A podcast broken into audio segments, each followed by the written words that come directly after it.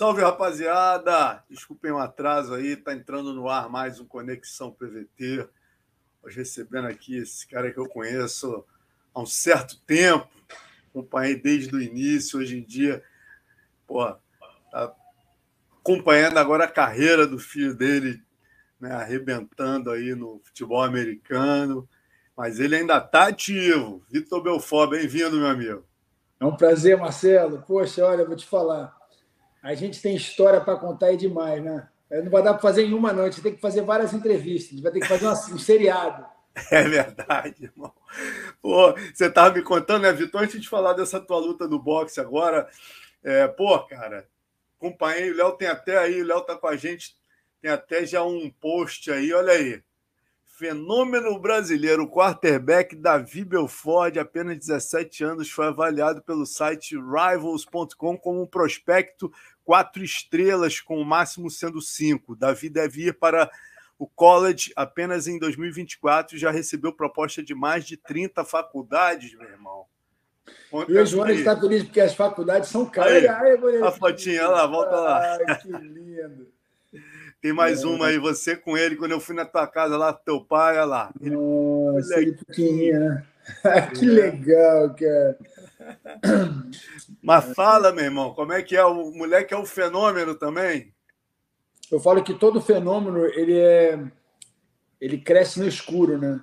É, ele, é descoberto na realidade quando ele ele ele sai para a vida, né? E o Davi é um deles. Ele tentou, ele sempre fez esporte, né? Tentou, fez todos os esportes que você pode imaginar.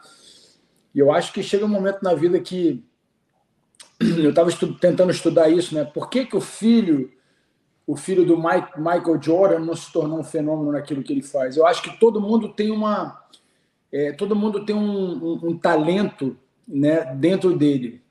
E o Davi, eu me lembro que ele era muito ativo, adorava a luta mas eu acho que cada um nasce com o DNA né, de atleta, sim, mas eu acho que existe um, um, um, eu digo, é o purpose, né, um propósito. Cada um tem um propósito. E é importante para a gente descobrir qual é o nosso propósito, a gente tentar ir atrás de diversas coisas. Né? O Davi foi um dos, um dos, atletas que fez de tudo, né? Jogou beisebol, fez futebol, jogou futebol americano em outra, outras posições, ele, é, enfim, fez ginástica, ginástica olímpica, jogou tênis. E eu aprendi que para você ter sucesso né, na, na, vida, meu pai me ensinava você tem que botar o seu filho em diversos esportes para ele entender que o esporte individual funciona assim, o esporte time funciona assim, né, bola pequena, bola grande, né? Os meus pais me ensinaram muito isso, né? E não foi diferente. E a hora que ele se encantou com o negócio, eu senti que é aquilo que ele queria. A gente foi alimentando. E aqui em casa a gente tem um, dever, né? Você coloca. A gente tem um treinamento que a gente coloca, coloca o, seu, o seu objetivo maior, né? o seu grande objetivo. É lá em cima. E a gente cria vários objetivos pequenos. Então, quando os nossos filhos criaram os objetivos deles, a gente praticamente a gente ajuda o caminho, né? E como esporte, eu acho que disso eu entendo um pouquinho. Eu comecei a tudo que eu não fiz para mim, né? Tudo que eu aprendi, tudo que eu aprendi ao longo da minha vida, a gente tenta passar como ensinamento não só para o Davi, mas para os meus alunos, usar das minhas experiências aplicadas naquilo que as pessoas fazem. Então, assim, para mim é um orgulho, né? E eu falo que é, é todo é um trabalho, um esforço dele, né? E, eu, e eu vejo ele com a simplicidade, cabeça no lugar, e eu acho que a gente, como pai, a gente tem um. Eu falo para todos os pais, né? O, o, grande dever do pai é entender que antes dele ser amigo, ele é pai. Né? E paternidade é um, é um trabalho que não vem com salário, não tem aposentadoria. E é um trabalho diário, né? É um trabalho diário que eu escolhi ser pai. Então, eu tento ser o melhor pai que eu posso ser. Eu tenho muito a melhorar ainda, mas é um, é um, é um, é prazer para mim investir nos meus filhos. E o garoto está tá com proposta para onde, Vitor? O que, que, tu pode contar para a gente? E também fala das meninas que eu sei que estão arrebentando aí no. no é, né? a Vitória já tem vários, várias universidades também já atrás delas, eles seguem, os, os treinadores já seguem as crianças no, no, né, no, Primeiro, como eles seguem, eles veem muito o que, que como é que é a vida da criança, né? Porque você imagina uma faculdade, ela vai fazer um investimento grande. Eu não sei se vocês sabem, aqui nos Estados Unidos tem um negócio que chama-se NIL, Name, Image and Likeness. É o um nome, a imagem, né? E o que likeness é o que é quem, quem você é, né? Então eles pagam. Muitos, muitos, muitos atletas estão indo para a faculdade, não só ganham a bolsa, mas estão ganhando muito dinheiro. Alguns chegam a ganhar 10 milhões de dólares, né? É, assim, a, a valuation é grande. E é um package, né? É um, na realidade, ele vem como um pacote. E o que, que você representa, quais são os seus valores, quais são os seus princípios, porque quando uma, uma universidade te dá uma bolsa, ela está fazendo um investimento em você, e agora eles te pagam para isso.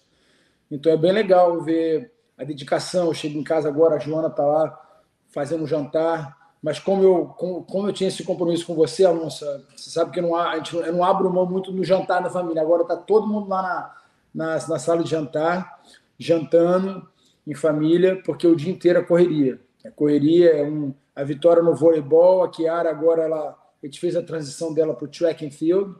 Graças a Deus ela largou a ginástica olímpica, que é um esporte muito sacrificante. E ela está indo muito bem no track. Então, assim, os três aqui na. A gente está na, na season do voleibol e do futebol, né? E a Kiara treinando track. Então tá uma correria danada aqui em casa. E o, e o, o Davi tá em, em que etapa? Assim, já tá treinando aonde e tal, só para a gente ter uma. Na realidade, o Davi tá no high school, ele tem mais, ele tem mais esse ano e o ano que vem. Então, então no, no final desse ano ele quer fazer o. ele já quer commit, né? Ele já quer se comprometer com a faculdade. Esse fim de semana a gente está indo lá no jogo da Flórida. A Flórida é uma das universidades que está recrutando ele muito, muito grande. A gente vai ver um jogo dele. Tem o Penn State, tem o Alabama, tem o Michigan State, tem o. Nossa, tem muita escola. Nossa, é tanta escola. Ah, que legal. Texas A&M, tem opção de gente. Agora, só que é, são vários processos, né? Hoje está tendo, inclusive o Davi está muitos agentes já falando comigo já. O agente do agente do Tom Brady, do, do de vários jogadores de quarterback dessa posição, uma agência muito grande, está conversando comigo, muito legal. A gente tem agências grandes e é legal de poder ver o valor dele, né?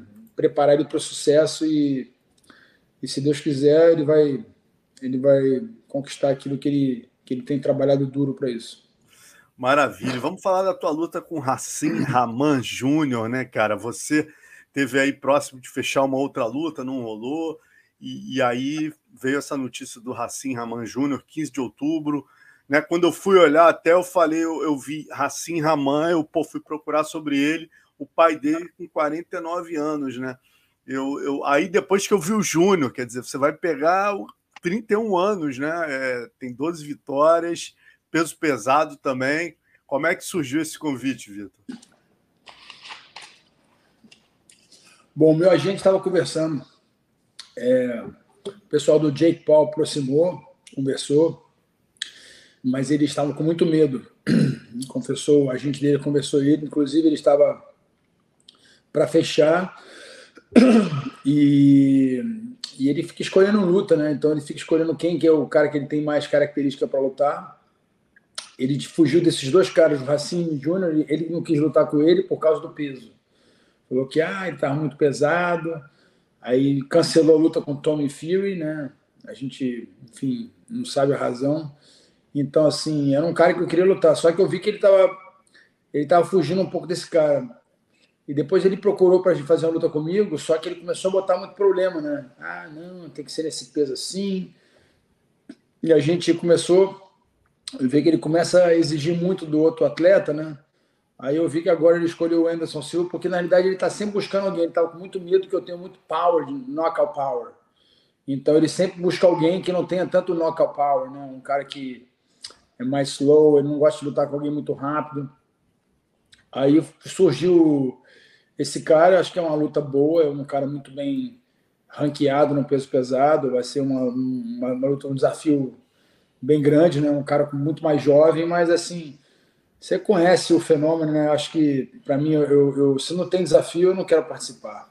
Então, assim, eu fiquei muito feliz com essa luta. Acho que vai ser um, uma grande luta. Vou estar lutando com um grande lutador que tem acho, um histórico no, no, meio do esporte. Né? O pai dele foi um grande campeão aí.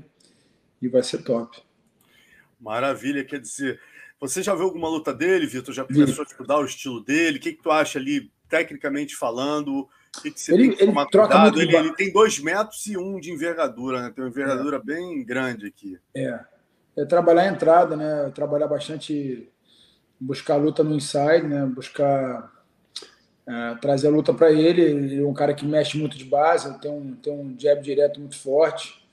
É um cara que, que, que busca a luta, né? um cara que muda de base. Ele é um canhoto, mas joga de destro. Acho que vai ser um, um desafio de estar tá podendo buscar a luta dentro dele, né? trazer a luta para dentro dele. E vai ser quantos rounds? Já tem definido as regras? Eu acho que tá, tá definindo. Eu não, não perguntei muito essas coisas, não, mas o round que foi é um round cada vez. Então, sobreviveu o primeiro, vai para o segundo. E falando, você falou do Jake Paul e do Anderson, cara. Você, o que, que você acha? Você conhecendo os dois, né? O que, que você acha que vai ser essa? Como é que você vê essa luta? Ah, cara, eu acho que foi o que eu te falei.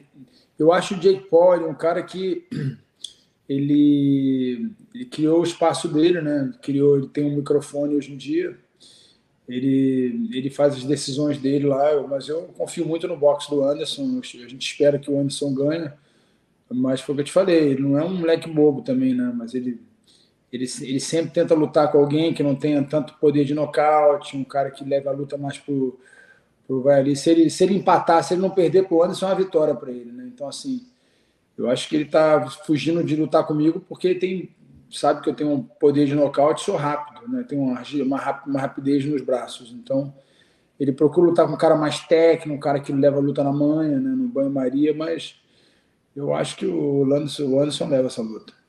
E, e aquela luta com o Popó, Vitor, que chegaram a surgir os rumores, né? Eu tive com o Popó aqui há duas semanas, ele falou que não foi bem assim, que partiu de você o convite e tal. Por que, que não rolou essa luta com o Popó? E ele vai lutar com o Pelé Land, né, lá no Fight Music Show. Ah, cara, acho que eu te falei, o Popó acho que ele sempre foi, adorou os holofotes, né? Ele, como ele não tem. Acho que. Enfim, acho que ele falou, de uma, colocou de uma maneira, acho que ele é, sabe se expressar muito bem. Acho que, de repente, ele. No meu caso, ele foi muito desafiando o José Aldo, não sabia que começou a desafiar todo mundo, né? Um cara meio tá meio bipolar, né? Então, assim, lutar comigo era só questão de ele querer, pô. Não tem como não lutar comigo. Ele, se ele quiser, ele vai lutar comigo. Só que ele começou. Tinha uns caras no Brasil fazendo evento, falou, ah, ele tá com uma luta marcada.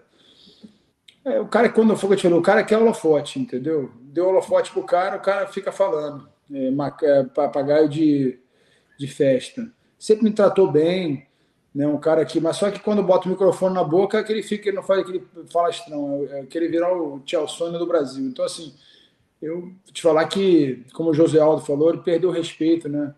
Eu acho que ele começou a querer fazer essas vendas aí de lutar com o youtuber, né? Com, lutou com o youtuber e tudo mais.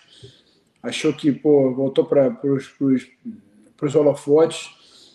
Eu acho que tem gente que pensa assim, infelizmente, assim, eu, eu respeitava muito ele, ele caiu muito no meu conceito. Mas se ele quer lutar, meu irmão, assina e para de falar, né? Entendeu? Não adianta ficar falando na imprensa. Ah, porque isso, fulano criando story, storyline, né? Então acho que ele, ele quer atenção. Ele, inclusive, disse nessa entrevista né, que a luta do Holyfield não tinha sido boa para você, porque você não soube dar o show, você foi lá e nocauteou rápido um senhor tal. Na verdade, não, não você sente isso aí, Vitor? Como não, não foi um impacto grande nos Estados Unidos essa tua vitória? O, sabe que eu sabe que eu aprendi? uma, ninguém não foi pago para dar show, entendeu? Eu, ele, me, ele me deu um soco bem forte no início. Né? Ele estava fazendo uma malandragem de boxe me deu um soco bem forte. E, pô, eu falei assim: não é que vai dar um show, a gente vai estar tá ali para para boxear, entendeu? Tô ali para ganhar. Só que foi o que eu te falei, eu, eu fui pago para lutar, não fui pago para dar show, entendeu? Não sei de onde ele tirou isso. É... E foi o que eu te falei. Se fosse ao contrário, é, as pessoas falariam de outra maneira, né?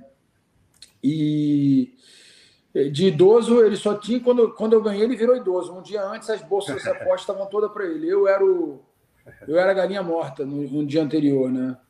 E no dia seguinte, quando do dia da luta, né? Quando eu ganhei dele, é, enfim. Só que é, é, luta, né, porra? Você tá, o cara tá te dando um soco de um lado. Você vai, pô, vou levar a luta à distância. Entendeu? Eu sou pago. O cara me falou: ó, o negócio vai ser a Vera. Né? O, ele tinha um papagaio de pirata lá falando que ia me nocautear, né? Todos os boxeadores têm um papagaio de pirata e fica falando, né?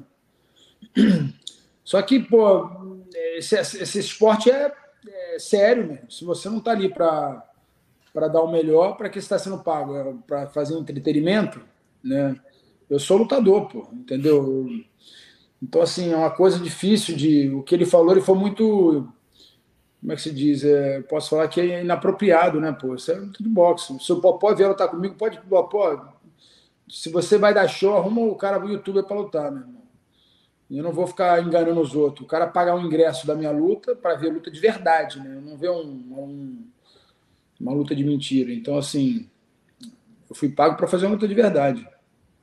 E, e, e, por outro lado, né, Vitor, você recebeu grandes elogios do, do De La Roya, que ia lutar com você antes, né, cara? Ele deu uma entrevista falando, porra, eu tava achando que ia ser uma molezinha, ainda bem que eu acho que ele falou alguma coisa nesse sentido, né? Ainda bem que eu fiquei doente, alguma coisa assim, ainda bem que eu não, não, não peguei. Eu fugi, da, eu fugi desse, dessa. Na realidade, ele, ele declarou que ele não. Ele arrumou o coronavírus, né? Ele viu que o negócio é a, a chapa ia esquentar para o lado dele, e de repente ele arrumou um momento e falou assim: ainda bem que eu não, eu não participei disso.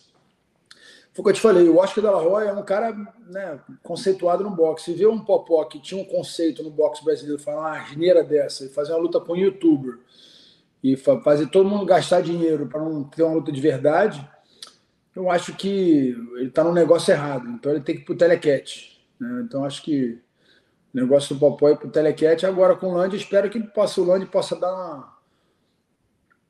Posso fazer uma boa luta com ele. Não, não sei se ele está preparado para isso, não sei quanto se ele está treinando.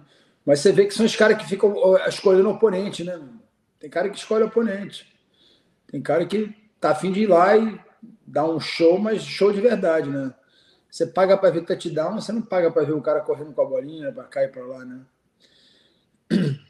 Mas é um jogo do Maracanã, Flamengo e Vasco, pô, o jogo é combinado, pô, você ia gostar? É, com certeza. É. O, o, Pelé, assim, se o Pelé tiver numa forma boa, você acha que são oito rounds de dois minutos? Você acha que a luta chega no final? que, que você espera dessa luta? Aonde vai ser essa luta? Vai ser lá na Arena de Curitiba, lá na Arena da Baixada. Esse cara pode ter corrido. Os caras me ligaram, falaram que você não que eu vou lutar com você, foi proposto para ele, correu. Pode ligar para o cara lá do, do evento. Ver? Tem até o nome do cara, me esqueci. Mas o cara falou lá. O, Mamá? Seria Isso. Mamá? É. Falou, não, ele vai fazer uma luta no outro lugar. Aí ele fugiu, pô. Pode ter corrido mesmo, hein, meu irmão? Galo corrido, brother. Ele foi pegar o Pelé, olha só. Rapaz, vai tá com medo de tomar sova. Vitão, falando agora dos caras que você pô, treinava, né, cara? Porra, os Durinho, a última vez que eu te vi foi nervosão ali, torcendo pelo Durinho com o Shimaev. Eu até entrevistei o Durinho. Eu falei, pô, o que, que o Vitor tanto gritava para você? Aí ele falou, pô, o Vitor gritava, né? O que, que falou para ele, usa mais o jab, né? O que, que, que você achou que faltou naquela luta do, do, do, teu parceirão aí, do teu pupilo, né? O cara que você realmente iniciou no MMA para ganhar do Shimaev ali. Cara, o Durinho tem uma coisa que, eu, que ele começou. Quando o cara começa, você lembra, né, do boxe? É, quando um lutador de jiu-jitsu aprende a boxear com as mãos, foi o caso do Minotauro, tinha um bom boxe, o Minotouro. E o Durinho eu ensinei boxe com ele de primeira, né? Então ele aprendeu um alto nível. Então acho que faltou ele acreditar nas mãos dele. Eu acho que ele nocautearia aquela luta. Né? Tá, faltou um pouquinho é, de combinação de entrar de do, a combinação que ele é bom de entrar de cruzado com uppercut. Ele poderia ter botado acabado com aquela luta, mas o cara é duro também, né? Ele, ali na hora fica muito fácil quem está de fora falar, né? Mas como Mas, evoluiu o Durinho, né, meu irmão? Desde do, daquele Durinho que começou a ser teu, teu treinador de grappling no, no, no TUF ali, né? E você foi realmente moldando ele. Ele sempre fala, o Vitor foi o cara que foi o meu mentor. Eu segui muito o que o Vitor fazia. E até taticamente, né? A maneira que você lê o MMA, Vitor, influenciou muito o Durinho. Você vê do jeito que ele fala, do jeito que ele lê os lutadores, né? Um cara é. muito inteligente. E, ele e teve, como ele, ele evoluiu. Ele te, acho que ele teve um. Ele participou, né? Ele, ele teve uma. Ele teve um berço, né? Quando você tem um DNA, você, te, você cria um DNA dentro de uma pessoa, né? o lutador, o Durinho é um grande lutador de. de um grande lutador, lutador né? O jiu-jitsu dele é fenomenal. Só que o, Durinho virou um, um, lutador de MMA. Então foi justamente o que o Carson né, me proporcionou, que eu aprendi. Então, tipo assim, a diferença minha é, quando eu aprendi com o Carson, o Carson passava para você, além de, das, das, de algumas técnicas e tal, o Carson não era um cara muito ficar ali treinando com você técnica, ele passava algumas técnicas, ele peguei ele numa idade mais avançada, né? Mas assim, não peguei ele no tatame, tá, mas ele ia, ele se lembra que era difícil a gente botar o Carson no tatame, mas o Carson era um, era um bom head coach, né? Ele era um bom head coach. E hoje eu entendo que o head coach, na realidade, ele não fica no tatame o tempo inteiro o head coach ele sabe é, é, trabalhar com os outros treinadores. Eu me lembro quando eu tinha o Alstenk, quando eu tinha os outros meus treinadores, o, o Carson fazia esse trabalho muito bem, né? Faz isso, faz aquilo. Ele, ele sabia trabalhar o que você tinha de bom, né? Então, eu, eu, acho que eu herdei isso muito dele. Eu, eu, sou um bom head coach, né? Eu consigo entender o que, que você precisa. Eu não preciso ficar ali o dia inteiro com você, mas um detalhe, uma dica faz a diferença, né, o, o Marcelo Nosso, quando você mesmo você hoje em dia como repórter, se você pegar uma criança e começar um, um, um cara jovem, introduzir ele nesse, nesse, nessa área de esporte, você tem um DNA. Né? O seu DNA é diferente de todo mundo que quis aparecer fazendo uma pergunta polêmica. Você tem um histórico, você tem um, você tem um muito para ensinar, né? E muito para dividir. E eu acho que foi um pouco da minha, da minha história, né? Hoje em dia eu fico queria muito poder estar mais envolvido, mas eu acho que eu, eu ainda acho que o, as equipes elas, elas não estão trabalhando conforme eu acho que deveria ser trabalhado o MMA hoje em dia. Né? O head coach, ele geralmente ele não precisa, né? eu aprendendo muito com o futebol americano, a posição do head coach, ela hoje, ela sempre foi muito, muito requerida, mas as pessoas que faziam parte do head coach geralmente não conseguiam entender esse trabalho. Temos poucos bons head coaches hoje nesse, nesse esporte, muitos bons treinadores e mistura de ego, vaidade, é, isso às vezes atrapalha muito, né? O lutador hoje em dia de MMA. É, então, assim, eu acho que quando você deixa isso de lado, né? Quando você não tem, eu nunca tive isso com o Durinho, com o César. Meu trabalho era que eles pudessem ter sucesso. Eu acho que isso ajudou muito a carreira deles. Outro cara que você lutou, né? Você treinou com um que lutou com outro que você nocauteou. Estou falando do do Paulo Borrachinha, que lutou agora com o Luke Rockhold, que você nocauteou no Brasil, né? O Borrachinha te ajudou num camp e tal. Como é que você viu? O que, que você achou que faltou para o Borrachinha é, vencer de maneira mais é, enfática ali, um, um nocaute, o, o Rockhold? Acho que faltou ele acreditar no nocaute, né? Tava ali, dá para ver que estava nítido. Ele estava ali presente o tempo inteiro. O Borrachinha é um cara muito duro, mas eu, eu te falei, eu acho que às vezes ele, ele, ele treina muito, tá com, tá com muito músculo, de repente tem que ficar com um pouco menos de músculo, trabalhar mais habilidade. Ele é muito habilidoso. Eu acho o Rocha muito habilidoso. Confio na habilidade dele do boxe dele. As mãos dele são, são muito boas, mas não conseguiu botar combinação. Então, assim, eu acredito muito no, no, no, na mão do Borrachinha, mas ele precisa estar com menos músculos, acho que mais, menos enfa, enfa, enfatizar na, na, nessa coisa de estar tá grande, de estar tá forte. Eu acho que minha Playa Biller, né, hoje em dia, se eu pudesse escolher isso de volta, eu, eu mudaria muito isso. As minhas melhores lutas, eu estava fora de muito peso, muito ferro, né, essa parte de musculação pesada que hoje em dia todo mundo está focado. Eu, hoje em dia eu estou aprendendo muito de como ter longevidade, né, e você descobre que não é abusando do, do músculo, né, exigindo muito dele, tentar que ele esteja flexível, ao mesmo tempo forte, em todas as, as, as ranges, né? Então, hoje em dia, aprendi muito. Tem muita coisa que eu vejo que, nossa, se eu pudesse voltar e fazer de novo, eu acho que seria imbatível.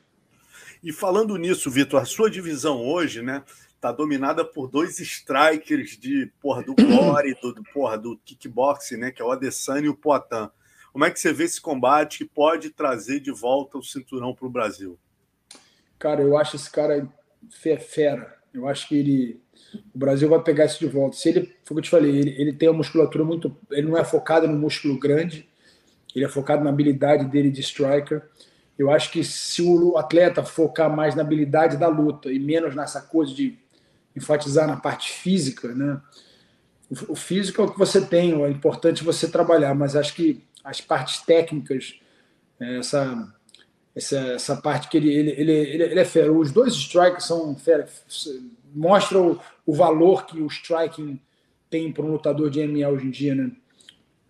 E é muito importante enfatizar que se você não sabe chão, antigamente quem não tinha chão não ganhava. Agora o strike que tem chão é justamente o que o Cássio falava. Quando iguala, o, o striker que tem o chão, ele vai sempre ganhar. A habilidade né, de, do strike, ele, ele define muito hoje em dia no MMA. Falando agora, para a gente entrar na, na, na, Agora eu queria lembrar de umas fotos antigas suas, mas antes, mais uma pergunta de brasileiro, né? Que é o Charles. A gente tem o Poitin lutando no 281, mas no 280 a gente vai ter o Charles lutando com o Islam Makachev. Você, Vitor, como um cara que tem um olhar diferenciado, né, meu irmão? Entende muito bem o, o, o contragolpe, o que fazer para neutralizar esse jogo de Islam Makachev, Khabib Nurmagomedov? Como você acha que o, que o Charles pode manter esse cinturão no Brasil? Cara, é treinar, é simplicidade, fazer as coisas serem simples, lembrar o que levou eles lá, né, vontade. Hoje em dia todo mundo começa a bater no, no ombrinho, né? Campeão, vai lá, já ganhou, né? Entender que é. Eu, eu ouvi isso falar muito verdade, né? Você earn e earning, né? É, a diferença é o ING, né? É, é, é, um, é um, você ganhou e você está ganhando, né? Estar ganhando. Você tem que estar o tempo inteiro ganhando. Eu acho que é isso. O Charles, para mim, é um fenômeno. Ele, ele é um excelente strike com excelente jiu-jitsu eu acho que ele tem todas as habilidades. É lembrar na parte técnica, ele é muito técnico, ele joga muito fechado, os golpes dele são precisos.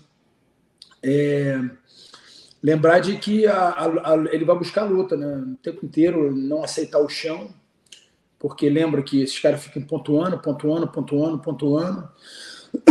Acreditar que e não buscar o nocaute, deixar o nocaute chegar, né? Trabalhar ajoelhadas internas, né?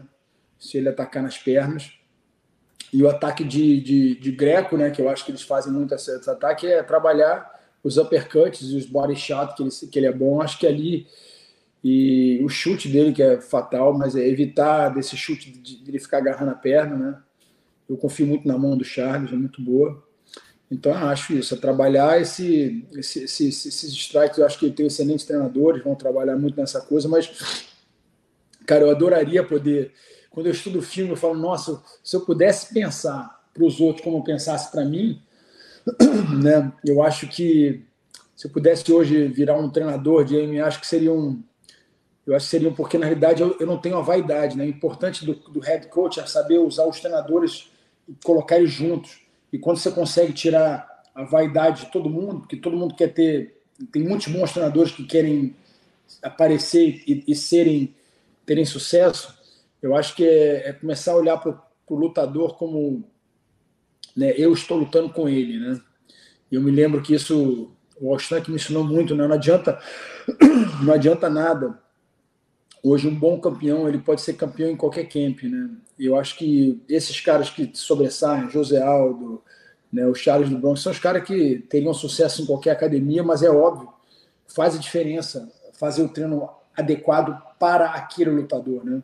E eu acho que ele tem tudo para sair de lá campeão e não passando de três rounds. Porra, que maneiro. Vamos jogando as fotos aí históricas, Léo. Vamos começar, hein? Começar lá atrás, hein? Antes do Davi aí. Isso aí tu estava mais novo, tava, tava mais novo que o Davi ah, aí, hein, Vitor? Fala aí. Nossa, eu tinha 14 anos de idade aí. Porra, lá na Axe, brasileiro ah, Jiu-Jitsu. Foi campeão aí, ó o comprido aí, ó o comprido. Isso aí foi campeão, que é juvenil, foi peso absoluto, foi quando o Carson falou pra mim a primeira é. vez que tu ia ser um fenômeno. Primeira é, vez, aí eu fiquei de olho naquele garoto ali do Catai ali, bicho. Porra, bicho vai ser bicho é um fenômeno, vai ser peso absoluto. Poxa. Nossa, que legal, hein, André? Pô, Marcelo, olha o. Aí, isso aí já é gente lá em Los Angeles. Aí vocês foram para Los Angeles na sequência, né? Começou a se destacar nos treinos, ele te levou. Eu tinha foram 16 anos aí para 17, né? É, 17 é. anos. Isso é clássico. Jacuzzi. essa jacuzzi aí. Que legal. Essa, essa jacuzzi aí tem. Aí, essa foto aí, Nossa, ó. Pri. Porra, ah, que saudade. Sua mãe, Carson, eu e essa menina, eu esqueci o nome, que pô, tava sempre com a gente lá. É. Essa, jacuzzi, essa jacuzzi aí tem muita história, meu irmão. Ó, você uhum. e o uhum. Carção aí, clássico. Nossa, que saudade, cara. Passa aí. Pô, cara, essa o Rodrigo Medeiros trouxe, eu falei, pô, essa eu tenho que mostrar no, na live do Vitor. Achei muito essa é maneira essa. Nossa, a gente treinava, na, a gente treinava na, na no apartamento ali no, no carpete, todo dia. Que loucura, né, Vitor? Se alimentavam, eram movidos a Metrex, né, meu irmão? Não tinha muita comida. Metrex pra caralho. Passa lá, Léo. Nossa. Essa aí, quando eu fui lá, é. fiz contigo. Isso aí tu tinha Pô, 17 nossa, anos. 17 né? anos. 17 anos, porra. Olha lá. Olha, Carlão, Libório. Valide. Valide. Pô, que legal. Esses eram os temas que a gente fazia. Ah, essa é, é aquela primeira eu... matéria que eu fiz contigo, que foi aquela polêmica toda, né? Que o Cássio queria te, te apresentar como o Vitor Belfort Grace. É, Como é que foi isso, Vitor? Aí tu que convenceu ele, né? A, a é, eu falei, Cássio, eu acho que eu conversei, eu e meus pais conversamos com ele, falei assim, Cássio, ele é seu filho, né? ele é seu filho na luta. E porque ele queria ter o, o, nome dele, ele queria ter um filho, como se fosse. Eu, eu era muito tido como filho dele, só que o nosso relacionamento. O problema do Cássio, eu falo que, poxa, eu, eu olhando, podendo voltar atrás, se eu pudesse voltar de novo, eu tentaria fazer ele ficar amigo da família, porque eu acho que você ele guardava muito rancor, né? Você lembra, Marcelo? Ele tinha muito rancor. E eu falo que tudo que eu tenho hoje em dia, eu falo tudo que você tem de rancor, você tem que resolver. O rancor, ele, ele, ele vai matando você aos poucos. Eu acho que muito da, muito da, da, da morte dele veio pelo rancor que ele tinha do que a família fez com ele, né? E eu falo que briga de família ninguém bota colher, né? Briga de família só a família tem o direito de falar. Mas eu acho que não, não, não foi nunca é benéfico para ninguém. Então, assim, eu acho que eu, eu, sempre fui muito contra esse negócio. Você lembra que eu fui, eu fui, eu fui condenado na época eu queria ser amigo de todo mundo. Ah, o Vitor eu, eu fui, fui, expulso da academia porque eu queria que o, o Cássio tornasse o Marco Rua. E naquela época, esses caras todos que estão aí, todos os faixa preta do Cássio, todos, todos, todos eram contra a minha filosofia. E hoje todos eles fazem a minha filosofia. Mas eles eram contra, só que eles eram adultos e eu era criança. Eu tinha 16 anos de idade. Quando eu falava, Cássio, tem que treinar, tem que ir para frente, a gente tem que. Entendeu? E todo mundo me condenava. Chegaram a expulsar o próprio Cássio da academia. Expulsaram é. o próprio Cássio da academia. Como assim? Como assim? Essa para mim é novidade. É, quando o Cássio quis treinar uma rua, o pai do Amaury Bittetti quis expulsar. Pô, Cássio, então fica por aí, não volta mais, a gente vai criar o nosso time aqui, né? E foi quando não deixaram o Cássio treinar uma rua, que eu acho que foi um absurdo. Aquilo foi um absurdo e, enfim, pelo direito dos outros caras que queriam competir. Só que eu falo, cada, cada um vai ter o seu direito, só que eu acho que seria uma grande coisa para a representação do nome do Cássio, né? E foi justamente isso. Eu acho que o Marco veio antes de mim. Ele eu falei, Cássio, o Marco tá vindo antes de mim, deixa ele ganhar. Depois a gente vai e ganha lá, depois a gente começa a lutar o pessoal lá. Só que o pessoal era invejoso, não quer, ah, o Macua não é aluno seu, tal. A gente treina e teve a parada que... também de você treinar com o Rickson, que, é, que acabou também enrolando um certo ciúme, né? O Rickson, oh. na época, era o. Era o, porra, antes, era o Grace máximo, assim, né? Era, cara, foi o que eu te falei, todos os caras admiravam o Rickson, só que pô, é, Rickson é inimigo. Não, cara. Foi uma besteira. Hoje, hoje em dia a gente fica olhando para trás e fala, cara, a gente era um bando de otário. Bando de bobão. Só que eu sempre tive visão empreendedora. Eu falava o que, que tinha que fazer, mas ninguém me chamava, me chamava disso, que eu era cliente, que eu não sabia nada. E agora todo mundo está seguindo o que eu falava antigamente. E ninguém dá o braço para você, né? Todo mundo, ah, não, era um bando de. Eu, eu não gosto de dar nome aqui, não, tá? Mas você sabe quem são os caras. E todo mundo sabe quem são os caras. Só que eu acho que isso mostra a infantilidade. Os caras tinham 20 e poucos anos, era tudo barbudo. Alguns tinham filhos já, já eram grandes. E ficavam nessa rincha de, de, de, de briga de academia, entendeu? E agora fica todo mundo fingindo, não, sou homem de negócio. Depois viraram homem de negócio muito tarde. E não souberam fazer o que. Não entendiam como é que era um negócio. O próprio Carlos não entendia como é que era um negócio. Inclusive, deu racha na academia. Olha lá, isso aí é exatamente na academia ali, né? Onde. É. Wash Hollywood, né? Onde era a é. academia, né? Foi o que eu te falei. Eu, eu falo que se a gente pudesse voltar atrás, e, e, e hoje em dia eu, eu, vejo muitas academias hoje é, com uma filosofia diferente, avançada, mas ainda tem um pouquinho daquela coisa. Eu falo que eu acho que eu, eu acho que a vaidade, sabe? A vaidade de eu sou eu sou maior, quero ser. Eu acho que quando você tira a vaidade do, do amo e fala assim, eu quero ver a performance, você sim consegue ser um bom treinador. Acho que o, o treinador, para ter sucesso, ele não pode ser vaidoso.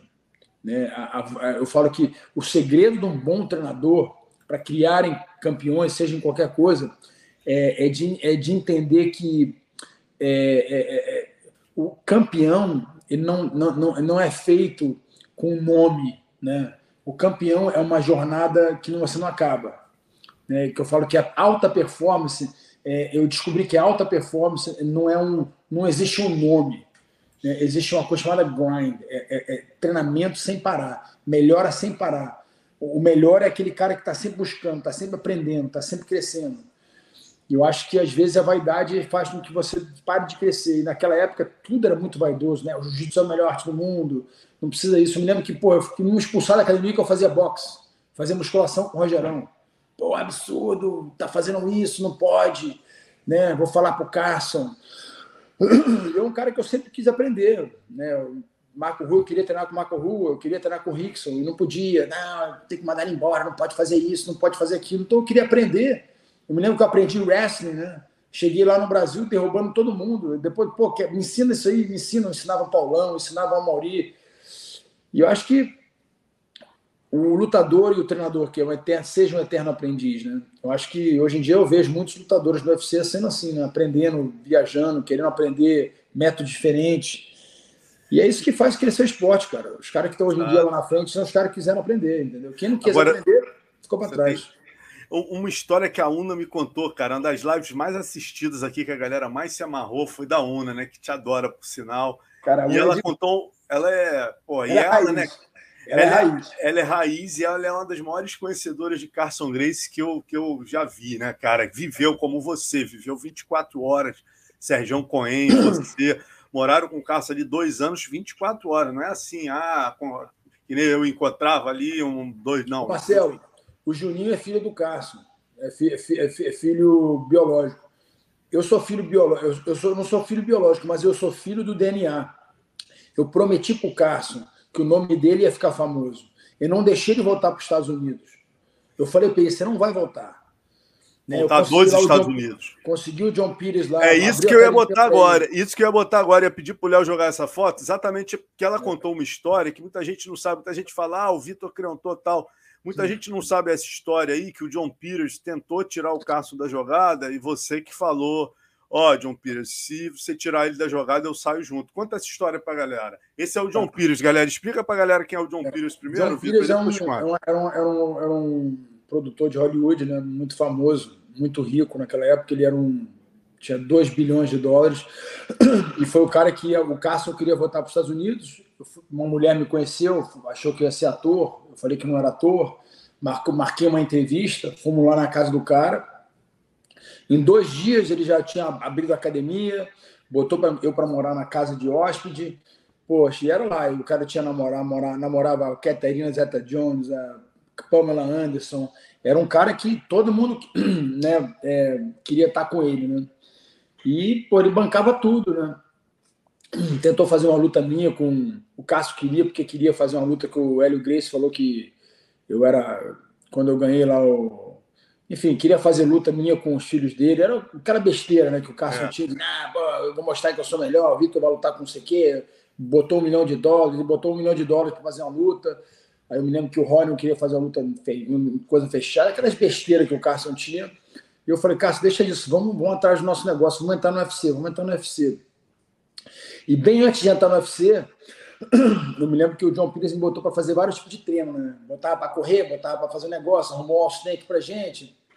E ele queria, ele queria coordenar o meu treino. E o Carson ficou pé da vida, né? Falou, porra, esse cara tem que parar com isso. O Carson era aquele jeito grosso. Eu me lembro que um dia o John Peters falou assim, Vitor, olha, é...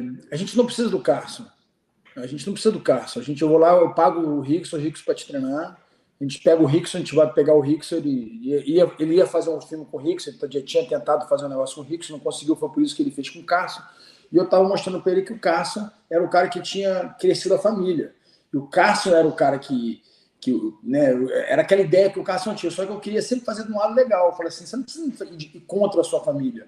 Vamos criar o nosso negócio e vamos ser amigo da sua família. O Carson não queria isso. Foi quando o John Pires queria sair fora do Cássio, ele viu que o Cássio era meio difícil de lidar. Falou, Vitor, você não precisa do Cássio. Eu falei, John, desculpa, eu não posso. Ele falou, e o John Pires é aquele cara vaidoso, né? O dono de tudo, aquele cara que bancava tudo. Ele falou assim, se você não quer ficar com o Cássio, então você não vai estar mais comigo. Você não vai poder mais morar aqui na minha na casa que eu tenho aqui. E eu me lembro que eu voltei a morar na academia. Eu e o Cássio moram na academia. E eu voltei a morar na academia. E pô, eu tinha tudo, né? O cara bancava tudo para mim, bancava chefe de cozinha, motorista. E eu falei, bom, vou para academia. E morando na academia, eu falei, pô, eu me lembro que o, o, o Joe Rogan é nosso aluno, né? Eu cheguei a fazer a luta no Havaí. Quando eu voltei da luta no Havaí, o Joe Rogan era aluno do Cássio, treinava na nossa academia lá em West Hollywood. Tinha acabado de chegar. Inclusive, quando eu estreiei no UFC, ele estreou junto comigo, é. como apresentador. E ali seguinte eu cresci. Quando eu ganhei meu primeiro UFC, eu me lembro que eu liguei para o John Peters, essa, e essa foto aí foi quando ele voou lá, quando, quando, quando ele voou com a gente, voamos de volta com ele, porque esses caras que têm dinheiro, que eu descobri, que o cara gosta de aparecer.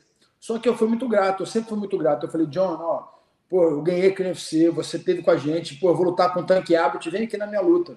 Ele foi lá na luta contra o Tanque Abbott, ele, ele participou lá desse, né? E esse cara que eu sempre. Tem gente que aparece na sua vida que quer te usar. E eu fui usado muitas vezes por muitas pessoas. E eu descobri ao longo da minha vida quando você tem talento, você tem um coração bom, as pessoas vão querer te usar. As pessoas vão querer estar do seu lado para aparecer e tirar foto. Né? E a Joana tá ali batendo na porta ali, ó. E, então, assim, eu, eu, eu, eu, me lembro como se fosse ontem, Marcelo. É, foi o que eu falei. Se a Luna, se a Una não tivesse isso, eu nunca, nunca falei. Um dia eu vou fazer a história da minha vida, vai virar um Netflix, você acha que merece. A gente vai falar de tanta coisa, Marcelo, que você sabe. Né? Só que quando a gente fala a verdade, a verdade né, tira os holofotes de muitas pessoas que querem aparecer, queriam fazer parte. O Carson foi meu pai. Você sabe disso, ele foi meu pai. A gente bateu de cabeça. Antes dele dele falecer, graças a Deus eu liguei para ele junto com o Paquetá, conversei com ele. Só que o Cássio é um cara muito cabeça dura. Mas eu posso falar que eu tinha paz no, no meu coração, porque eu tentei fazer de tudo para fazer com o Cássio. Só que o Cássio, o lance dele era sempre. Ele, ele aprendeu que tem, tem que treinar alguém para ganhar daquele cara que aquele cara criou antes. Sabe essa coisa que ele tinha? Então, assim, eu acho que isso não era uma coisa legal. E eu acho que não sabia resolver os conflitos do Cássio. O Cássio não sabia resolver os conflitos internos. Né? E eu não gosto de expor ninguém aqui. Eu, eu tenho um prazer. Tudo que eu tenho hoje em dia, devo muita parcela ao Cássio. Eu consegui retribuir isso para o Cássio. Deixei o nome dele conhecido. Fiz o nome dele, né? prometi para ele que ele não desistir. Ele, ele me ouviu. Ele ouviu um garoto de 16 anos de idade para sair do Brasil. Ele me ouviu ele, com toda a loucura dele, ele ouviu uma criança, confiou numa criança. Só que chegou naquele momento, quando a gente começou a conquistar muita coisa, ele ouvia outras pessoas no meio do caminho. E eu falo, quando você começa a dar ouvido para muita. É isso aí, aí na, é, na luta do Havaí. Aí a luta cara, eu tenho cada história para essa luta, cara. É, meu irmão, conta rapidinho, só aquela do, do, do da faca. Conta aquela da faca, que é demais. Nossa, primeiro que ele, eu, eu, eu, tinha feito um contrato de risco, né? Se, se, eu ganhasse, eu ganhava 10 mil dólares, se eu perdesse, eu não ganhava nada. E o Cássio já tinha apostado todos esses 10 mil dólares a, já com as outras pessoas. né? assim, ele já tinha certeza que eu ia ganhar. E o Cássio adorava apostar. Só que quando eu estava no dressing room, né? Eu me lembro como se fosse ontem. O cara entrou e falou assim: ó, o cara quer sem regra. O cara tinha cegado um cara no UFC E ele era conhecido para ser um lutador sujo. E eu me lembro que o cara falou: Ó, oh, o cara cai dentro no olho, soco no saco. Eu me lembro que eu botava a mão assim, no, assim na, minha, na minha parte privada. Eu falei assim: pô, soco no saco não, Carson. Porra, eu quero ser pai, pô. Meu sonho é ser pai. O Carson falou assim: cala a boca, porra. Sai todo mundo do vestiário. Fala para esse cara aí, traduz aí, Una, traduz aí. Entra com faca, com revólver, com... manda esse cara. Sai daqui, sai todo mundo aqui. Vamos aquecer, vamos aquecer, vamos aquecer. Aquele jeitão dele, né, casca grossa, né? Falou assim: porra, irmão, tá essa luta rápido, vamos embora. E ele, ele passava essa confiança para mim. Ele tinha tanto confiança em mim, ele tinha mais confiança em mim do que eu próprio. Porque eu era uma criança, né, o, o, o Marcelo? Eu era um neném. Eu não, agora, olhando para trás, eu falo que eu tinha idade do Davi. Eu era um neném, pô. Eu falo que eu fui aprender que tem duas maneiras de você lidar com medo. Inclusive, eu estou fazendo um curso sobre isso, Marcelo, vai ser muito legal. De como enfrentar o medo. Eu acho que o medo é um dos sentimentos mais, é, assim, é, reais, né? Todo mundo tem medo. E todo mundo que tem medo fala que não tem. Esse é o maior medroso. E quando você entende, você aceita o medo, você aprende a digerir o medo, você aprende a conviver com o medo, o medo vira o seu aliado. E, e o Carson me ensinou muito bem a lidar com medo. Eu perguntava para ele, Carson, como é que era você? E o Carson, ao mesmo tempo que ele queria falar do medo que ele tinha, ele falava, não, eu dormia antes da luta, eu brincava de... de... Eu sei que tudo isso tinha uma parte folclórica, mas tinha uma... eu queria saber, porque o medo... É... e ele falou assim, Vitor, o medo é importante, o medo é o que te faz ser, que vai te, vai te fazer vencer. Mas você não pode deixar o medo ser a sua prioridade, né? Eu aprendi muita coisa a lidar com isso com o Carson aprendi e fui convivendo com isso. E assim, fico, fico triste né, de, de, de, de hoje em dia não poder. É, enfim, muitas, muitas coisas que aconteceram na minha vida, o Cássio não, não participou pelo fato da gente não estar tá mais junto. Mas eu falo que eu, eu tentei de tudo, Marcelo, mas tinha muita gente no meio. E o Cássio, ele sempre era um cara, você, você sabe como é que ele funciona. Ele, ele ouvia muitas, muitas pessoas e fazia. E tinha muita gente que instigava o Cássio, né? Eu não quero falar os nomes, mas muita gente que instigava o Cássio. Então eu aprendi. As pessoas que ficam botando lenha na fogueira, se você tem alguém na sua vida que bota lenha na fogueira, você contra alguém, essa pessoa não é boa. Eu aprendi que a pessoa pacífica, a pessoa que quer trazer a paz, e às vezes a paz é você o ter aquela pessoa. O agregador, né? O agregador. É, isso, o agregador. Eu acho que essa pessoa que é importante para o time, essa pessoa que vai fazer você ter sucesso, e a pessoa que fica trazendo guerra, conflito, essa pessoa não vai ser bom, o casamento não vai ser bom, a criação de filho não vai ser boa. Eu falo para todo mundo hoje em dia, a pessoa para um bom empreendedor, um bom CEO é aquela pessoa que sabe trazer paz e harmonia dentro do lugar e com isso você consiga trazer amor. E o amor a gente consegue fazer tudo, né, cara? Eu acho que foi basicamente essa foi a história, muita história bacana. Eu espero um dia poder fazer um filme mesmo, literalmente falar de detalhes, tem muito detalhe, não dá pra gente falar aqui agora, mas essa é. luta tem milhões de detalhes. É, bota só as fotos do UFC 12 aí, Léo, só para ele dar uma olhada rápida aqui para contar para Não, essa aí já foi, essa aí já foi, essa aí, ó. Isso aí, lembra? Aí tem a gente na sequência, Vitor. Não sei se tu vai lembrar, no dia da, da pesagem, o, o, o octógono Uau. montando. Aí eu pedi para sua mãe tirar essa foto minha com você. Uau, o octógono subindo, cara. Aí meia hora depois a gente descobre que o, que o John, John McCain né, tinha conseguido proibir o MMA, uh, eh, o Vale Tudo, em Nova York. E aí, rapaz, teve aquela história da Alabama. Vocês tiveram que descer em 24 horas. A gente entrou no avião e, e foi esse teu show aí no UFC 12 com o estreia. Scott Ferroso. Olha, olha quem está ali atrás de você. Você queria falar? Olha ali quem está ali atrás de você. Oh, que bacana, Rodrigão lá. Oh, não é o cara. John Peters ali, não? Ali atrás? É, ele mesmo. É ele mesmo, né? Ele foi lá no UFC 12 para te assistir. Olha que coisa incrível essa foto, Vitor. Você, cara, ganhou o torneio e olha só, você tá com uma. O, o Coleman ganhou a super luta e ganhou um cinturão. Você, cara, ganhou o torneio, tu ganhou uma medalha. A medalha era tão panga que desprendeu do colar, ela tá na tua mão esquerda. Sacana, eu vou te falar, cara. Mas foi o que eu te falei, é, infelizmente, são, são, são coisas que a gente não tem controle. Né? É, é naquela época, só da gente ter ganhado isso, ter conquistado, botado o nome do Carson né, é, mundialmente, né? era para ter sido o, com, com um pouquinho antes com o. Fugindo o nome agora na minha cabeça, com o Marcos Ruas, mas não foi. Não foi pelo fato, que eu te falei, essa coisa dessa briga de jiu-jitsu. E agora esses caras tudo aí agora, tudo já passou dessa fase, agora estão na fase de não, é, é, time, não tem essa rivalidade. Infelizmente, a mentalidade do lutador naquela época era, era, era, muito, era muito chucra, entendeu? Era muito chucro. E, e muitos deles tinham, tinham tinha o Papo Libório, tinha. Aí o homem aí, ó. Olha o Austin aqui. Oh. Olha o homem aí, olha o homem aí. Conta aí rapidinho, é. Vitor. Aquela, ó, essa é a primeira capa que a gente fez. Não, ah. segura aí, Léo, segura isso. Primeira capa, volta aí. Primeira capa que a gente fez quando tu ganhou o UFC 12, né? Que tu foi lá no estúdio, a gente fez. Agora eu te pedir para contar uma história, cara, que a galera ama ouvir que é a história do UFC quando você ganhou do Tank Abbott, que o All-Stank é. provocou. isso é a entrada do avião, tá, galera? O UFC 12, a gente teve que sair de Nova York para o Alabama, isso aí eu peguei o Vitor e o All-Stank entrando dentro do avião, que o Vitor ia lutar dali a 12 horas no sul dos Estados Unidos. Mas conta essa aí do, do, do, do Tank Abbott, como é que foi? Nossa, eu me lembro que acabou a luta, os caras davam cheque, né? Tá lá no o Tanque Abbott pegou minha mãe para dançar valsa. Eu falei, ih, rapaz, esse negócio não vai dar certo. o cara é todo amigável, todo amiguinho, né? Aí eu me lembro que, pô, tinha uma, uma, uma mesa de comida, né? E o Valide adorava estigar, né? O, o, o Valide era o cara que estigava todo mundo, né? O Davi foi o Valide, ele tá do Alstenk. O Alstenk tinha falado um negócio pro Tanque Abbott, né?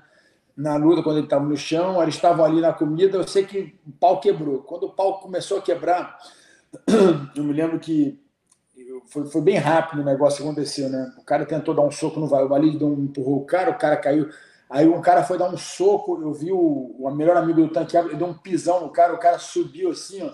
Ele voou e caiu em cima do negócio de comida, era comida para tudo quanto é lado, e separou. Eu me lembro que o Marcoli que entrou no mundo, no meio, o Marcoli, mas no meio, né? Que não separar. Eu falei assim: Marcoli, escolhe ou lá ou aqui, meu irmão. Porque o bicho vai pegar. E os brasileiros, cheio de brasileiro, eu me lembro que tinha, eu não me lembro quem pegou uma long neck, o cara quebrou a long neck, meu irmão. E começou aquela briga de. Pô, os, os caras entraram na porrada, né? E eu me lembro que o Tito Ortiz correu pro banheiro, o Tito Ortiz morrendo de medo. E foi aquela uma coisa que os caras provocaram, né? O, o pessoal do Tanque Abbott estava meio bêbado, né? Acho que provocou. Eu não sei enfim, quem instigou aquela. Eu me lembro do Carlão brigando, uma galera toda, toda lá, não tinha jeito. O Marco Olha escolheu, entrou para o nosso lado. Ele, ele fez a escolha certa. Foi bem. Aí, Vitor, bota, antes de ir embora rapidinho, só mais umas aqui. Isso é lá no Pan-Americano Clássico. Eu adoro essa foto, cara. Quando vocês ganharam, você botou o Carson no ombro. Valide comemorando, aí depois, não sei se você lembra, deu uma Lembro. merda. Deu... Não, a gente. Cara, eu tive que. Eu me lembro naquela época o jiu-jitsu era tão queimado no Brasil. Eu fui para novela, eu fui fazer tanta coisa para trazer essa coisa que hoje em dia e é tão bacana de ver o jiu-jitsu hoje fazendo, mudando a vida de muitos jovens. E você sabe o trabalho difícil que foi, né? Assim, e Marcelo, eu fico feliz, porque eu, eu, eu escrevi um junto com você. Eu falo junto com você porque foi junto com você. Você era um cara que acreditou em virar um, um repórter de, de luta. Naquela época que não era, não era sexy, não dava dinheiro. Você era um cara que foi, acreditava, foi e, e, e investiu a dificuldade que era, hoje em dia é fácil, hoje em dia qualquer um, hoje virou um esporte, hoje está no nacional. A luta que foi de botar isso no, eu tive que entrar numa casa dos artistas, eu tive que pô, negociar, eu tive que, enfim, fazer diversas reuniões. Cara, só eles sabem, esses CEOs todos que falaram não para o UFC. É, hoje, se eles pudessem arrependimento, eles voltariam atrás. O próprio Silvio Santos a gente fez um trabalho muito grande e hoje, cara, minha, uma satisfação. Eu não gosto de falar de coisa ruim, vamos falar de coisa boa, de ver todo mundo, com a, todo mundo com a cabeça para frente. Todo mundo com, hoje em dia com, com, essa mentalidade de vamos aprender, vamos crescer. Aí, você lutando boxe na Arena Olímpica em Copacabana. Poxa, que legal, cara. Olha aí. Pô, quanta história. E foi lá, legal, cara. Essa aí, essa aí foi de. Ó, esse cara ajudou muito a gente duas vezes, né, Vitor? Aí, ó, você me chamou, lembra? Eu estava em casa domingo, você falou: chega aqui na churrascaria Torão, cara, que eu vou te ter uma surpresa. Calma aí, só segura só um Nossa. pouco. Aí você falou aí, segura que tem uma surpresa para você. Eu cheguei lá, tá você e o Marquel. Eu falei, porra, Vitor, me garantiu um capaço para tatame. Aí você, não, calma que a surpresa não é essa, não. A gente é. saiu da Torão numa van, tava o Romário esperando a gente no café do gol, tu me botou na cara do gol. É. a gente fez aquela capa da tatame. Na sequência, nesse dia, a gente foi para People e o Romário, no caminho, falou: Vitor, eu vou te botar no Flamengo. Tu vai ser o primeiro atleta de MMA do Flamengo. No final de semana seguinte, estava você, volta só essa, volta você, né? É, você apresentado aí, foto do Alexandre Vidal, meu parceiro, ser apresentado no Maracanã lotado, num Flamengo e Grêmio você sendo é. apresentado como representante do Flamengo de kimono, meu irmão. Aí, anos depois, eu precisei de fazer uma capa para Number, o Romário também se dispôs com a ajuda do Bebel aí. E aí, pô, você, você já era é, é, patrocinado pelo Vasco, né? E aí a gente fez essa capa para a revista Number. Você, o Zé Mário, o Murilo, Pedro Risso pequeno, baixinho mais uma vez, comparecendo ajudando falar, o Romário, o Romário foi um cara muito bacana, né, cara? Assim, e ver ele, ele hoje em dia aí trabalhando na política, fazendo uma diferença. É, vem muita mudança, né? Assim, foi o que eu te falei, é, é, o esporte, o esporte dele foi um homem de muito sucesso, né? No esporte dele tinha formação e ele deu, fez umas coisas que parecem pequena para ele, mas foram muito grandes para gente. E eu falo que eu dou muito valor a isso, sabe, Marcelo? As pessoas que ajudaram a gente crescer, que que abriram as oportunidades, que davam oportunidade para isso. Olha. Aí foi uma luta que foi uma sacanagem nessa luta, né? A gente é. tinha ganho. Puta, aí foi uma sacanagem. Essa luta aí, meu irmão, foi histórico aí. Eu fiz até essas fotos para caras na época, depois você e a Joana. E, cara, e se essa luta aí você conseguiu, você saindo 20 dias, né? Um mês praticamente da casa dos artistas, pô, dois meses sem treinar caiu dentro do, do treino, foi lá, o Chuck Liddell estava crescendo, queria lutar com você, você com 20 dias foi lá, meu irmão, entregou um lutaço, estava ganhando, aí teve aquele knockdownzinho, tal, deram pro Chuck Liddell, e, mas, pô, foi a primeira vez, eu sempre lembro dessa história, foi a primeira vez que o UFC foi transmitido ao vivo para o Brasil, né, meu? É. Pô, Marcelo, conta história, precisa fazer, sabe o quê? Tem que fazer um documentário, Marcelo. Você tem que me ajudar, a gente tem que arrumar um cara para fazer um documentário de falar assim da, da história do Carson Gracie introduzido para o mundo da luta. Porque ele foi introduzido para o mundo da luta. Pode ir, momento... Léo, pode ir passando, pode ir passando aí, ele Pô, vai falando. Legal, aí, ó. ó você, Luiz Alves. Luiz Alves. Aí, essa também é foda, porque isso aí pouca gente sabe. O Vitor quando ele, na época, treinou em São Paulo, quem veio ajudar ele não tinha a menor experiência, menor experiência de tomar soco na cara, é esse cara aí, ó, do lado esquerdo ali, que é o Demian Maia. Demian Maia. Eu introduzi, botei no MMA, falei, botei no MMA, sai daí, tu vai fazer, botei, botei no MMA, treinava com ele todo dia. O Leozinho, né, só fazia jiu-jitsu, eu falei, Leozinho, tu virar treinador. Levava ele já para DPM, falava assim, eu vou ensinar vocês aqui, a gente vai adaptar o jiu-jitsu para isso. E hoje em dia estão todos eles, hoje em dia, né? Viraram Leozinho, é, tá, Leozinho tá no One, né, meu irmão? Tá como, porra, tá como dirigente do One. Pode botar ah. a próxima, Léo, já está acabando, Vitor. É, essa aí, você, é... você foi treinar lá na, na época. Não, Tino Nogueira. É. Tino Nogueira. Aí teve o UFC Rio também, né, cara? O lançamento ali, que é clássico ali, que é outro momento histórico que você. Pô, eu ia te perguntar, tu já foi lá? Já foi não, lá não apertar fui, a mão cara. do homem, cara? Não fui, eu preciso ir. Porra, essa estátua é uma homenagem do caramba. E aí, para terminar, porra, tua família linda aí. E, porra, só apresenta para a galera, Vitor, que eu sempre confundo os nomes da Vitória e da Kiara. É pequenininha lá em cima, a Vitória aqui e o Davi na esquerda e a Joana na direita. E a, e a Vitória é boa de. Quem é boa de vôlei? Vôlei a Vitória da frente, a Kiara é track and field e o Davi futebol americano. E ó, vocês não podem perder, vocês precisam se inscrever no canal da Mãe Joana. Canal da Mãe, cara, esse canal da Joana, a gente tá, cara, Marcelo, fala pessoal, lá entra lá no, no YouTube, bota lá, tem tanta coisa legal. E a gente está fazendo uma, uma, de uma maneira, a gente está literalmente apresentando a nossa vida. E eu acho que a gente vai começar a falar de muitas, muitas coisas legais. E o legal que a Joana está fazendo, ela está podendo passar o lado, porque a mulher, né? Ela sempre falava isso, a mulher, ninguém fala como é que é a vida de uma mulher de lutador, né? E hoje a gente vê vários outros, mas a Joana, como foi um ícone importante né, na, na, naquela época toda, e ela está dividindo a experiência de como é que é ser mãe, né? né de, de três atletas, e agora o, o marido se reinventando de novo no mundo do boxe, né? Ela falou, mas tu vai lutar com um cara de 30 anos. Eu falei assim, Joana, relaxa. né? Tem muito açúcar. O, a, quando, quando a uva está funcionando, deixa a uva, não estragou ainda.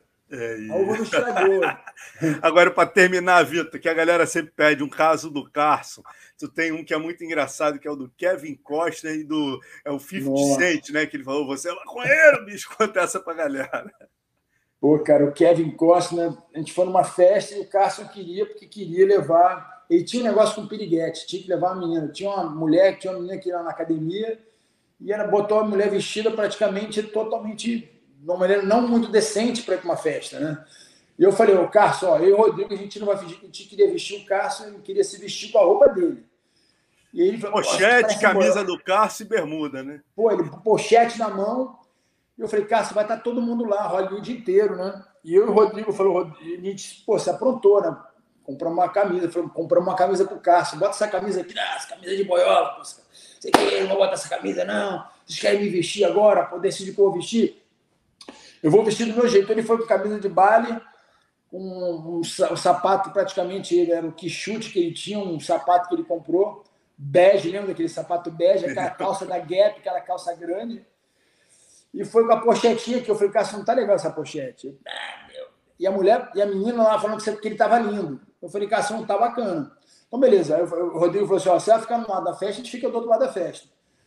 E, e eu falei assim: essa mulher, vocês não traduzem em inglês que eu quero falar, eu vou levar minha tradutora. Aí a mulher tava lá com ele, a mulher não sabia falar nada em inglês. Aí ele tava lá com o Kevin Costner, ele tinha aquela maquininha de ele tirar foto, de fazer assim, né? De tirar foto. É. Eu falei, não leva a máquina, vai ter fotógrafo. Eu falei, rapaz, eu quero ter minhas fotos. Ele tinha um jeitão dele. E eu me lembro que eu estava na festa, o Rodrigo do outro lado, e eu só escuto o cara gritando, Vitor! Eu falei assim, não acredito que o Cássio está gritando, Rodrigo. Que vergonha. E agora? Ele, pô, agora a gente tem que ir lá. Corremos para lá, né? Chegamos lá, ele fala assim, ele fechava a boca assim, assim, porra, então é o seguinte, essa mulher não sabe traduzir porra nenhuma. enchia a dentadura dele. E quando ele estava nervoso, ele mordia, né? Porque às vezes ele falava e, eu, e a perereca balançava, né? E eu lembro que ele estava com a boca tensa. E ele falava com a gente, virava para o Kevin Costner, ah, I like né? Ele mandou a gente traduzir, a gente traduziu uma coisa, encurtamos né, o que ele estava falando em uma coisa curta. Ele ficou puto, né? E eu me lembro que ele queria tirar foto, né? E eu me lembro que ele, ele isso antes da foto, né? Eu, eu traduzi, ele falou: não, não, não, não. Ele falou assim: eu, eu não falei isso, né? Ele queria falar para ele: não. Ele começou a discutir, a gente começou a falar: não, ele tá maluco, ele bebeu muito, né? E o Rodrigo, a gente. E ele falou: é, vai, vai. Não, more, more. E o cara não entendia nada, né? Porque ele, ele falou o, a frase, a gente falou um pouco mais curto. E ele falando que a gente era mentiroso. E o cara não entendia nada, né? E o Cássio em cima do cargo, aquele bafo, né? E o cara já meio assim. Ele queria tirar foto, aí a foto não funcionava, ele xingando a menina. Porra, menina! O que, que você fez com essa câmera? Tira foto, tira foto! Né?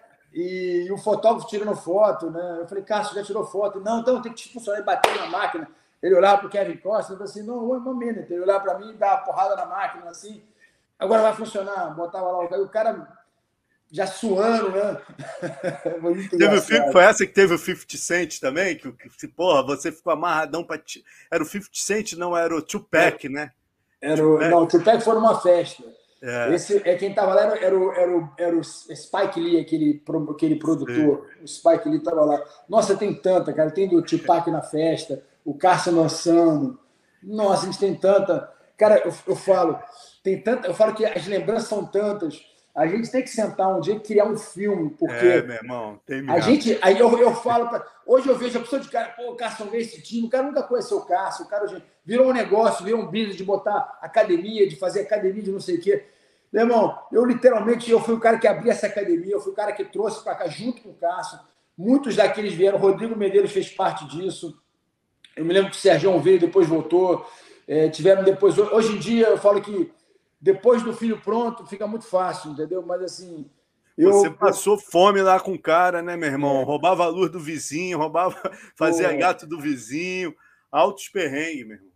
É, e não tem como tirar, né? O, o, o, o, foi o que eu falo, é, paternidade, tem dois tipos de paternidade: aquela que você biológica e aquela que você vive. Então, eu fui um cara que fui um excelente filho para o Cássio, só que eu poderia ter sido melhor, acho que eu poderia ter mais é, habilidade de poder trazer o Cássio. Só que era difícil, cara, era muito difícil lidar com o Cássio. Quem conhecia o Cássio sabe como é que ele era, ele tinha a cabeça muito dura. E eu acho que, e esse é o recado que eu dou para todas aquelas pessoas que têm idade avançada. Né? O, o conselho que eu dou: não tenha, não guarde rancor de ninguém, ame mais, perdoe muito. Né? Esses são os ingredientes para você viver com longevidade. Né? Quem não consegue, quem tem muito rancor, geralmente vai morrer mais cedo. É, infelizmente, é uma coisa, é uma, é uma tristeza de, de, de, de, de, eu ter crescido com o Cássio, aquela coisa de rivalidade com a família, que eu acho muito bonito.